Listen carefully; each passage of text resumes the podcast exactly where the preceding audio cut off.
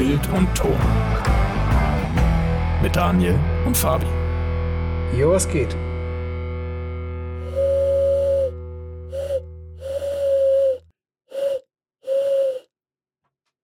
Das war gar keine Eule. Aber ihr habt jetzt alle gedacht, dass da eine Eule sitzt. Dabei ist es nur der Fabi. Ich sage erstmal, ey, was geht, Leute? Ey, Hallo, was Fabi. Geht? Ey, was geht? Ey, was geht? Und natürlich auch ein herzliches Hallo an alle Zuhörerinnen und Zuhörer. Hallo alle und so wie ihr jetzt, Zuhörerinnen und Zuhörer. so wie ihr jetzt gedacht habt, dass jetzt eine Eule einfach Hat bei mir im Raum sitzt. gedacht. Das haben alle gedacht, dass es eine Eule war. Sprechen wir heute über genau dieses Thema. Dinge in Filmen vor allem und Serien, wo man denkt, sie sind irgendwie, aber sind ganz anders. Also quasi, wenn man so will, einfach Effekte, die erzielt werden Genau. durch komplett andere Herstellungsweisen, als man es denkt. Praktisch sein oder nicht sein. Sein oder nicht sein. Das ist hier die Frage. Das wäre eigentlich ein guter Folgentitel, Mhm. wenn es SEO-optimierter wäre. Aber da, da, da machen wir uns dann danach noch Gedanken Mhm. drüber. Und zwar, damit ihr ein kleines Beispiel kriegt davon, dass ihr, dass ihr wisst, wovon wir sprechen. Beispiel Nummer eins, wir reden sowohl von Bild- als auch von Tonbeispielen. Und ein Tonbeispiel wäre, wenn ihr einen Film oder eine Serie seht und da Pferde reiten. Dann kennt ihr alle Mhm. das Geräusch, die Hufschläge, die da langreiten. Und natürlich, was heißt natürlich, aber es ist tatsächlich nicht so, dass Hufgeräusche tatsächlich von Pferden aufgenommen werden oder das ist eher, eher Ganz selten, dass im es gemacht wird. Gegenteil sogar. Ganz im Gegenteil. Meistens wird es einfach auf einer Soundstage produziert, dieses Geräusch. Und es ist tatsächlich, glaube ich, immer noch so, dass durchschnittlich die häufigste Art und Weise, um das zu simulieren, Coconut. ist immer noch mit Kokosnussschalen. Ja. Das ist immer noch das häufigste, dass man einfach äh, eine Kokosnuss nimmt, in der Mitte teilt, natürlich eine ausgehöhlte und die dann halt entweder über Stein drüber, damit es dann halt klingt, als würde das Pferd über Asphalt Ja, ja. reiten oder halt auf dem Boden, was klingt, als würde es auf dem Boden reiten. Und das ist tatsächlich die häufigste Art und Weise, das zu simulieren. Was eine etwas realistischere Art und Weise noch ist, das hat ähm, Paula, Birkenstock. fällt ihr Name nicht ein? Sandale. ich werde jetzt gleich den Namen nochmal googeln, dass ich ihn nachreiten kann. Bei Game of Thrones, die Sounddesignerin von Game of Thrones hat es ein bisschen anders gemacht. Die hatte tatsächlich Pferdefußimitate, die halt mit richtigen Hufen beschlagen waren Mhm. und hat das dann auf die Erde geschlagen. Und teilweise ist vielleicht für die Aufnahme noch ganz interessant, sie hat nicht einfach nur ein Mikrofon in die Richtung gehalten und damit den Sound aufgenommen, sondern sie hat auch noch Hydrophone genommen. Das sind Mikrofone, die man auch unter Wasser verwenden kann und hat die unter die Erde gesteckt, hat dann halt ein bisschen Erde drüber und hat es dann nochmal von unter der Erde aufgenommen. Weil das halt nochmal so diesen etwas dumpferen, bassigeren Sound gibt und dadurch klingt der Sound auch nochmal einfach ein ganzes Stück voller.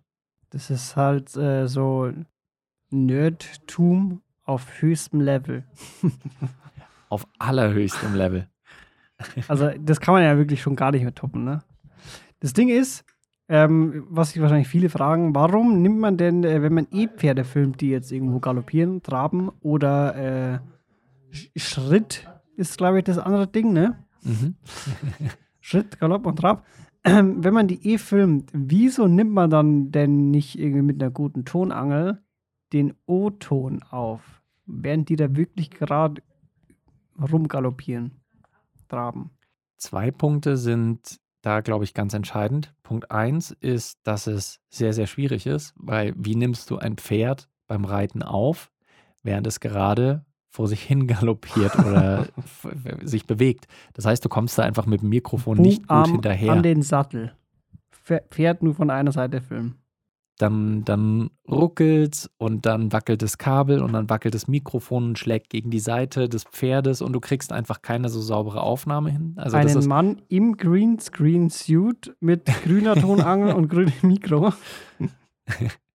Also das, natürlich könnte man das so machen. Und nehmen wir jetzt einfach mal an, die Schwierigkeit des reitenden Pferdes wird einfach mal weggenommen und man kann das, kann das machen. Man kriegt es dann einfach oft auch nicht synchron genug mit dem Bild hin. Weil man möchte ja auch, wenn man ein Pferd reiten sieht, muss es ja auch genau in diesem Tempo, muss man diese Geräusche haben, weil Mhm. sonst merkt selbst jemand, der sich nicht auskennt, damit merkt dann, okay, irgendwas passt hier nicht, hä? Und wenn du einfach irgendeine Aufnahme drunter klatscht, dann merkt es einfach der Zuhörer bzw. die Zuhörerin, Mhm. Dass das nicht funktioniert. Und deswegen willst du das in einem kontrollierten Setting machen und dann machst du es halt auf der Soundstage, zum Beispiel mit den Kokosnüssen, weil dann kannst du genau in dem Tempo, in dem du das Pferd gerade reiten siehst im Film, kannst du das halt einfach dann timen. Mhm. Und das könntest du nicht, wenn du einfach eine feste Aufnahme hast. Und wenn das Pferd auch nur irgendwie eine Viertelsekunde schneller oder langsamer reitet, dann ist schon deine ganze Aufnahme im Arsch. Ach so, naja, das ist ja dann sehr interessant. Ja, es ist jetzt für Leute, die das schon wissen, ist es natürlich nicht so interessant, aber es gibt viele Leute, die an Ja. sowas einfach überhaupt nicht denken. Ich glaube, der Hauptgrund ist aber auch, weil man einfach, weil, weil die Qualität der Eff- Soundeffekte einfach viel höher ist, als wie wenn du es so am Set mit aufnimmst, weil du ja voll weit weg sein musst, gerade in solchen speziellen Fällen jetzt, dass es sich einfach nicht so gut anhören würde. Oder? Ja, genau. Also jeder Sound, den du theoretisch auf einer Soundstage produzieren kannst, also auf einer, einer Bühne oder in einem Raum, der halt nur für die äh, Soundaufnahme gemacht ist, hast du halt einfach ein, hast halt einfach ein kontrolliertes Setting, Mhm. wo du im Prinzip keinen Hall hast oder äh, keine sonstigen Nebengeräusche und hast einfach einen sehr, sehr klaren Sound, Mhm. den du dann noch äh, so ver verwenden und bearbeiten kannst, wie du es brauchst. Mhm. Und hier kleine Anmerkung: Paula Fairfield heißt die Sounddesignerin von Game of Thrones. Genau, habe ich doch gesagt. Genau. So. Und wir haben auch gerade im Vorfeld noch über einen Film gesprochen, der im Vorhinein recht viel besprochen wurde, weil es so wirkt, als würde in diesem Film nicht geschnitten werden, sondern als wäre es wirklich ein einziger Shot, der am Stück stattfindet. Und zwar ist es der Film 1917, bei dem Rich, äh, jetzt wollte ich erst Richard Dawkins sagen, Roger Deakins Kamera gemacht hat. Richard Dawkins, wer kennt ihn nicht? Der Brite mit den weißen langen Zottelhaaren. Natürlich war es Roger Deakins, der da die Kamera gemacht hat. Und äh, jetzt ist natürlich die Frage, Fabi, wurde in dem Film tatsächlich nicht geschnitten? Ich weiß es nicht, lieber Toni. Testest du gerade deine Soundeffekte an deinem Mischpult? Hier kommt gerade, das wäre das beste Intro gewesen. Einfach, wir machen heute einen Podcast aus der Kirche. Okay, ähm, was war die Frage? Beim Film 1917, Ja, wo Roger Deakins. Der äh, DOP war, Mhm. da wirkt es ja so, als würde kein einziges Mal geschnitten werden, sondern alles am Stück gefilmt. Mhm. Ist es tatsächlich so? Ist nicht so. Wäre auch geisteskrank, weil man das einfach nicht schaffen kann. Alleine schon vom, vom, von der Acting-Stage her ist es einfach ein Ding der Unmöglichkeit, dass alles in so einem eineinhalb Stunden oder zwei Stunden Film alles perfekt hinhaut. Das klappt einfach nicht. Deswegen muss man sich einfach ein bisschen absichern mit Hidden Cuts. Und äh, ich weiß noch, wo ich damals im Kino saß und mir den angeschaut habe, ähm, habe ich zwanghaft versucht mitzuzählen, wie viel Schnitte es gab. Und ich habe tatsächlich halt Schnittmöglichkeiten gezählt und ich hatte Ja. mehr gezählt, als es dann am Ende auch wirklich gab. Das wurde Mhm. ja dann aufgelöst in dem Interview, wie viel, äh, wie viel Schnitte es gab und ich hatte mehr Möglichkeiten gezählt. Mhm. Ähm, ja. Das Ding ist, warum haben die das so gemacht? Das ist eigentlich ganz einfach zu erklären. Die wollten das halt so äh, immersiv gestalten, dass man denkt, man ist mit dabei und läuft mit den zwei Dudes mit. Ja. Und äh, wie könnte man das besser machen als in einem One-Take? Voll. Weil du fühlst wirklich einfach genauso, als würdest du halt diesen gesamten Tag oder wie lang die, die Spieldauer quasi ist, Mhm. miterleben einfach live. Und das ist natürlich extrem krass. Ja. Du hast jetzt gerade schon von Hidden Cuts gesprochen. Was ist denn ein Hidden Cut? Naja, es ist ein, äh, übersetzt ein Schnitt, der versteckt ist. Mhm. ähm, da gibt es mehrere Möglichkeiten, wie man sowas umsetzen kann. Ähm, die einfachsten Sachen sind, die man wahrscheinlich sel jeder selbst auch schon mal ausgetestet hat, einfach bei einem Black Screen. Man Mhm. filmt irgendwo ins Dunkle oder man, äh, man macht so eine Kamerakranfahrt nach unten von dem Tisch durch und drunter ist halt dann alles schwarz.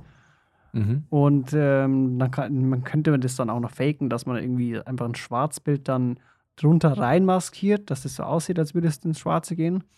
Ja. Und dann halt aus dem Schwarzen wieder raus.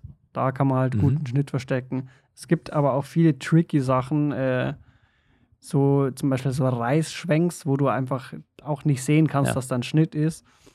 Und ähm, was auch im 1917 verwendet wurde, waren halt einfach easy Maskierungen, wo Mhm, einfach ja. irgendwas vor der Kamera durchgeht, irgendwie eine Person oder so. Und da Genau. haben sie dann einfach eine, eine Maske gezogen, um dann Ja. ins nächste Bild zu kommen. Richtig. Also da- das war auch das, was mir bei dem Film am meisten aufgefallen ist. So wie wahrscheinlich jeder, der so ein bisschen äh, filmt, entweder professionell oder auch hobbymäßig, hat den Film wahrscheinlich angeschaut Mhm. mit dem Ziel, möglichst viele von diesen Hidden Cuts zu entdecken. Ich glaube, das war auch die häufigste Sache, die sie gemacht haben, dass sie eben ein Objekt hatten zwischen den handelnden Personen und der Kameralinse quasi. Mhm. Weil wenn du dann, sagen wir mal, einen Baum hast und du schwenkst von links nach rechts an diesem Baum vorbei, das heißt, der Baum geht einmal durch das Bild durch, dann kannst du halt einfach, diesen Schwenk machst du einmal, dann schneidest du, dann machst du Pause, baust wieder alles auf, alle sind bereit und dann drehst du diesen Schwenk einfach genauso nochmal und kannst dann weiterarbeiten. Und dann im, im Schnitt eben, wie du gesagt hast, maskieren, sieht man halt Mhm. links vom Baum einfach dann die erste Aufnahme und rechts vom Baum sieht man dann die neue Aufnahme. Und der Übergang ist dann einfach flüssig und, und du siehst den Schnitt nicht. Ja, nee, das stimmt.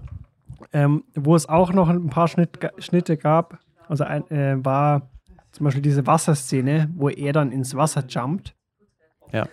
Es war offensichtlich einfach ein Schnitt, weil man wusste, okay, Mhm. der will jetzt nicht da ins Wasser reinspringen. ähm, da war äh, tatsächlich bei, bei dieser Szene, wo er runterspringt, war auch gar kein Wasser da. Das Mhm. sieht man in vielen Behind-the-Scenes-Sachen. Das war einfach ein Greenscreen, wo sie ihn dann ähm, praktisch im Nachhinein eingefügt haben ins Wasser. Und dann gab es irgendwann auch eine Wasserszene, Ja. die natürlich kontrolliert war. Ne? Ja. Das, was es auch ganz häufig in Filmen gibt, ist, dass Dinge gezeigt werden, die vermeintlich am selben Ort stattfinden, Mhm. aber es überhaupt nicht tun. ja. Und das sind häufig bei sehr kurzen Schnitten, wo man auch einfach nicht sieht, dass da jetzt was nicht passt. Also als Beispiel, dass ihr versteht, was ich meine.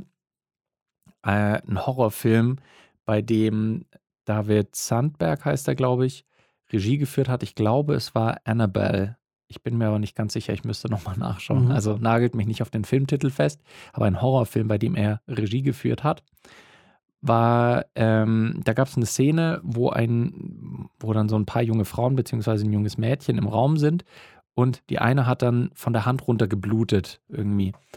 Und das ist ursprünglich gar nicht so aufgefallen. Das ist dann erst im Schnitt irgendwann aufgefallen, dass das so, ah, hier, da, hm, Blut, da könnten wir ja eigentlich noch drauf eingehen. Und dann hat der Regisseur im Nachhinein einfach bei sich zu Hause halt ein Zimmer gehabt, wo ein ähnlicher Boden war.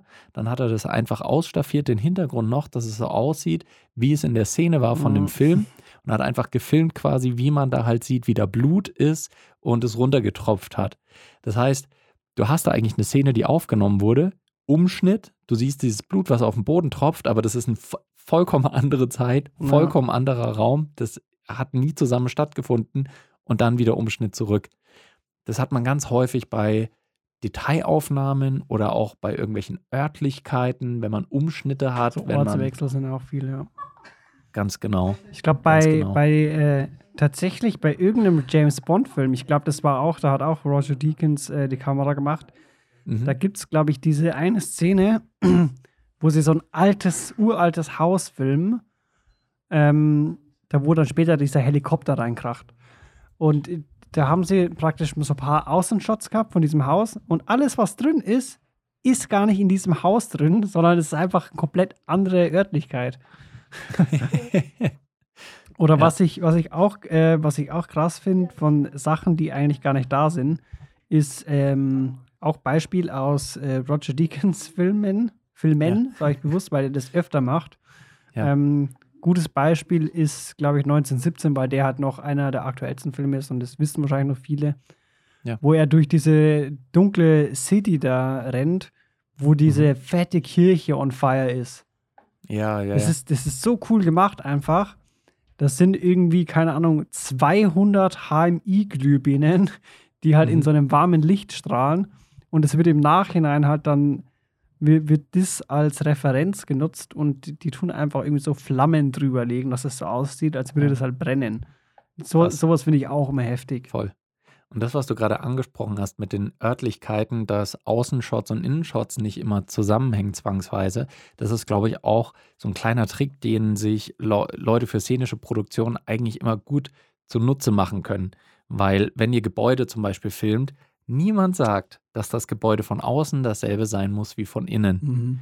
Ein gutes Beispiel dafür ist auch bei The King's Speech, ein damals Oscar-prämierter Film mit äh, Colin Firth in der Hauptrolle. Da gibt es eine Szene, wo er, ist das seine Krönung? Ich will jetzt nichts Falsches sagen, aber wo quasi der, der englische König äh, sich in einer, in einer Kirche aufhält und normalerweise findet es halt statt in, ist das Westminster Abbey? Oh Gott, jetzt sage ich falsche Sachen. Aber eine, äh, äh, halt ein, ein, ein, ein. Kirchengebäude, das sich in London aufhält. Und da ist es aber sau schwer, einerseits eine Drehgenehmigung zu kriegen und andererseits halt auch äh, innen dann Sachen zu verändern, um filmen zu können. Mhm. Und dann haben sie gesagt, okay, was machen wir? Äh, ja, wir zeigen das Ding von außen und die Innenaufnahmen machen wir einfach komplett woanders. Und zwar hat es stattgefunden in der Eli Cathedral. Das ist einfach so eine kleine Kirche in irgendeinem englischen Dorf oder einem englischen Städtchen. Und ich weiß es nur zufällig, weil ich bei dieser Eli, Eli Cathedral mal war. Die ist wunderschön und ist innen halt dann der Drehort von The King's Speech gewesen. Und dann bist du halt in Westminster Abbey oder wo auch immer dieser eigentliche Drehort sein sollte. Aber ihr versteht, worauf ich hinaus will. Außen und innen muss nicht dasselbe sein. Und das ist auch bei Friends ist Mhm. die Serie Friends ist auch ein gutes Beispiel. Da sieht man immer diesen Shot von so einer Häuserecke irgendwo in, ich weiß gar nicht, Greenwich Village oder was auch immer. Und dann die Innenaufnahmen. Natürlich ist das in einem Studio gedreht Ja. worden, die Innenaufnahmen bei einem Set. Und diese Außenaufnahmen war halt einfach immer dasselbe Gebäude, was halt zu unterschiedlichen Tages- und Jahreszeiten gefilmt haben. Ja. Und das ist zwar ein Pilgerort jetzt für, für Fans der Serie Friends, aber das ist einfach nicht das Gebäude, wo das stattfindet. Muss es aber auch nicht, solange es den Eindruck erweckt. Ja, das ist, das ist ja genauso wie, also ich glaube, bei, bei großen Sälen, so wie bei Kirchen oder so, ist es auch meistens so, dass Außenshots genommen werden als Establisher, dass man weiß, wo man sich befindet jetzt als nächstes. Ja. Ja. Und dann baut man einfach ein Set auf, das halt so aussieht wie die Kirche. Und ähm, Set deshalb, weil man halt übelst die Tonprobleme hat, weil die so krass unkontrollierbar sind. Und im Oh ja. Nachhinein tut man halt einfach dann irgendwelche Effekte drüberlegen, dass sich so anhört, als wäre man in der Kirche. Oh my God. Ich kröne dich hiermit zum König. Und ihr merkt schon in den Beispielen, die wir jetzt gerade auch nennen, dass wir jetzt nicht auf sowas raus wollten wie Visual Effects oder irgendwelche nachkomponierten Effekte. Das ist klar, also wenn da irgendein Raumschiff angeflogen kommt, ist schon allen bewusst, dass es sich da nicht wirklich um ein Raumschiff handelt. Mhm. Aber das sind so, das sind auch in einer gewissen Form Spezialeffekte, Ja. weil sie auch das Auge oder das Ohr täuschen. Da ich gerade nachgeschaut habe, ja, es ist Westminster Abbey äh, bei The King's Speech, wo das Ganze stattfinden soll, äh, was dann in der Eli Cathedral gedreht wurde. Ähm, das Ding ist aber auch, es gibt auch viele Sachen, wo man sich denken würde, das ist gefaked. Und es gibt ähm, einige ähm, Regiser, also Regisseure und äh, DOPs, die fanatisch danach sind, Sachen wirklich komplett realistisch nachzustellen. Also Ja. von äh, brennenden Gebäuden bis hin zu explodierenden Autocrash und so Oh ja. gibt es einige, die das einfach realistisch nachbauen wollen. Oder auch so Gebäudesprengungen oder sowas. irre, irre. So was das für ein ein Budget einfach sein muss, wenn du einfach Ja. für einen Dreh, vor allem, da muss ja alles passen, ne? Wenn das Gebäude irgendwie falsch umfällt oder so, oder nicht so gesprengt wird, wie man sich vorstellt, muss man einfach entweder ein neues aufbauen und es dann sprengen oder nochmal ein anderes sprengen. Ja, voll. Und ich, äh, ein, ein, so eine Mischform aus diesen echten Effekten und auch schon so ein bisschen Visual Effects oder Special Effects, finde ich, sind Miniaturen. Mhm. Weil Miniaturen werden mittlerweile nicht mehr ganz so häufig eingesetzt. Das war natürlich früher, so in den 70er, 80ern, war das ein sehr beliebtes Mittel. Gerade wenn du irgendwelche Gebäude zum Einsturz bringen musstest oder ähnliches, dann hast du halt eine Miniatur Zum genommen. Beispiel Kirchen. Sowas zum Beispiel, hast du es einfach von ganz nah aufgenommen und Die Leute, die dann wirkt es natürlich auf den ersten Blick so, als wäre das halt äh, das echte Mir fällt jetzt Gebäude. gerade ein bei die zwei Türme, also beim zweiten Teil, bei, gibt's zum Beispiel bei die Schlacht bei Ringe wurde Helms sowas Klamm, zum bei dieser Festung. Und die hatten diese Festung in drei unterschiedlichen Größen im Prinzip. Sie hatten einmal eine Miniaturausgabe, äh, dann hatten sie eine Maßstab 2 zu 1 oder was Fassung. Das heißt, die haben diese Festung tatsächlich gebaut in einem Gebirge, aber die war halt halb so groß, wie die echte gewesen wäre. Das heißt, du konntest da schon langlaufen, aber es können halt dann diese Gassen nicht fünf Leute langlaufen, Mhm. sondern halt ein bis zwei passen irgendwie durch. Und dann hatten sie noch einzelne Mhm. Teile vom Set natürlich in Originalgröße, dass da halt wirklich Leute stehen können und so weiter.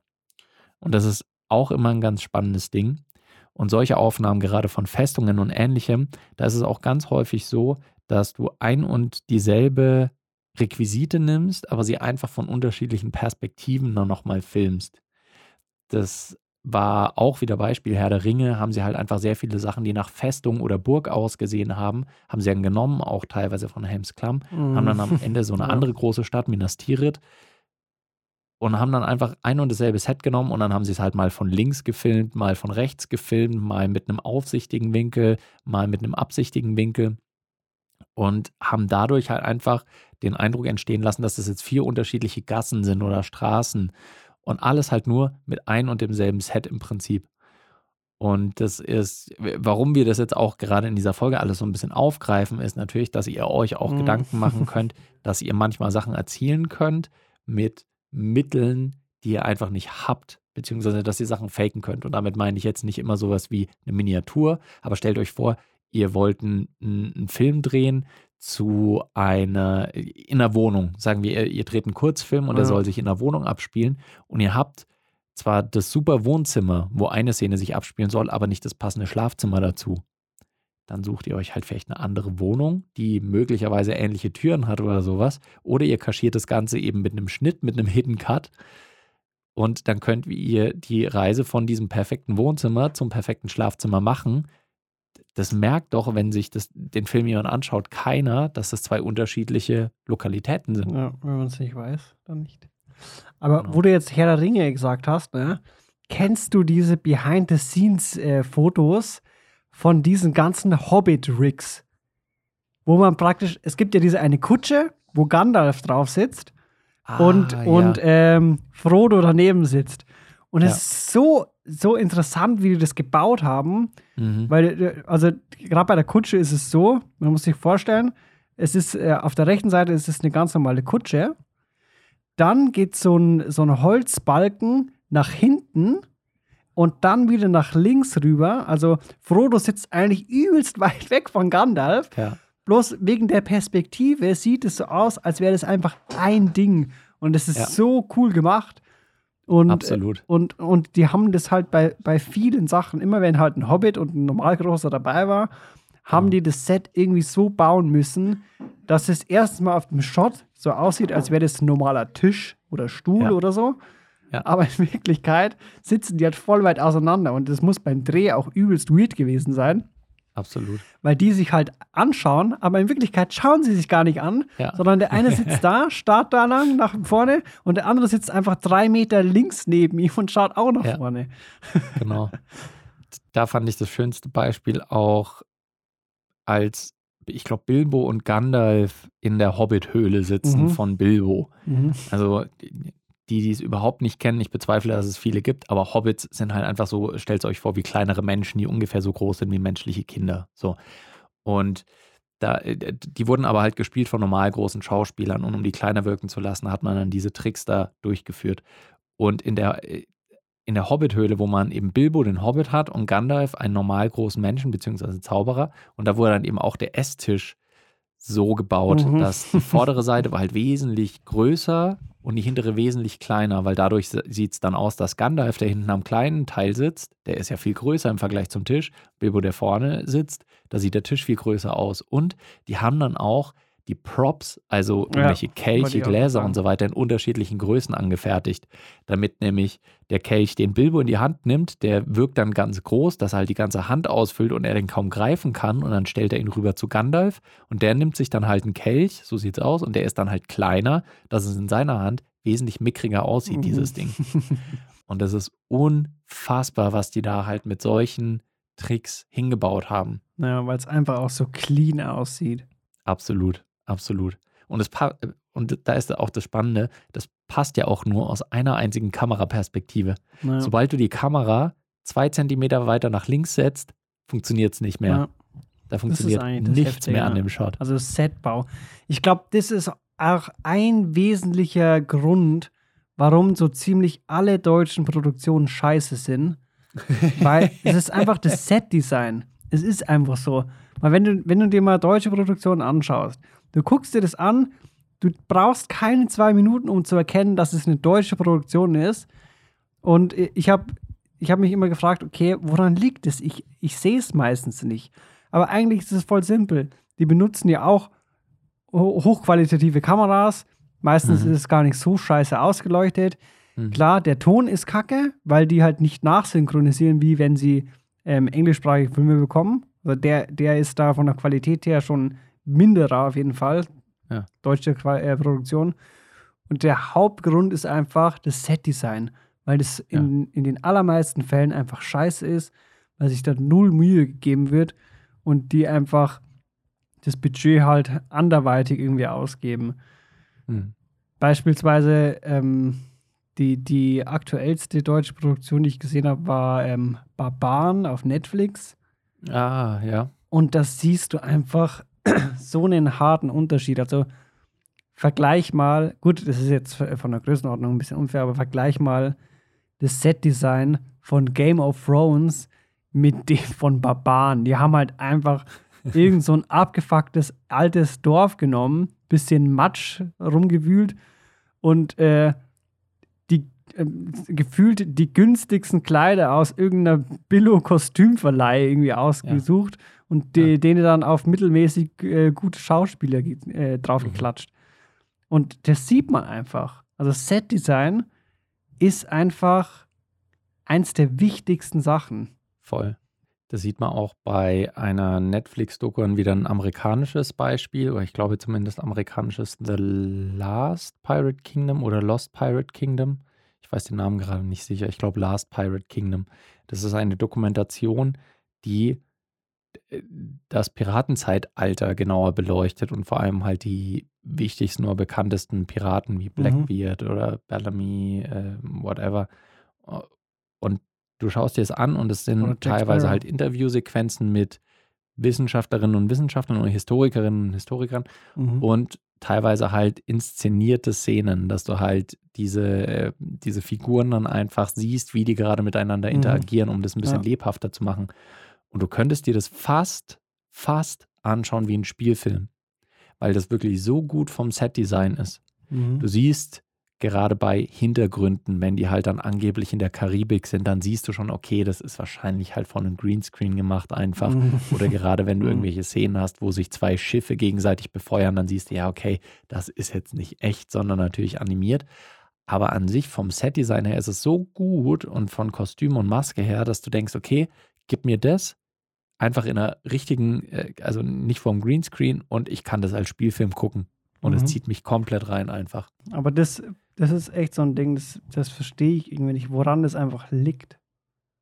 Wieso holen die sich nicht einfach, offensichtlich sind ja die Amis, Amis viel besser darin als wir. Wieso holt man sich nicht einfach äh, für Setdesign und Maske einfach Amis rüber für Produktion? Vor allem, das sind ja keine hochwertigen äh, Darsteller oder so, die jetzt Millionen ja. dafür verlangen. Ja. Das wäre doch easy drin und ganz ehrlich, Sprachbarriere, wo denn? Die sprechen Englisch. ja. Ich glaube, wir, wir können auch gerne mal eine Folge machen, wo wir den deutschen Film bzw. Die, die deutsche ja. Serie im Speziellen äh, ein bisschen kritisieren, ja. weil wir wollen jetzt nicht gegen das Handwerk von Leuten, die professionell in diesem Feld arbeiten, abhaten, sondern eher um das ganze Konglomerat an äh, Entstehungskriterien oder eine, einer Rüstung, einem, einem Gerüst, so, so will ich sagen, einem Ich will Gerüst. schon ein bisschen haten.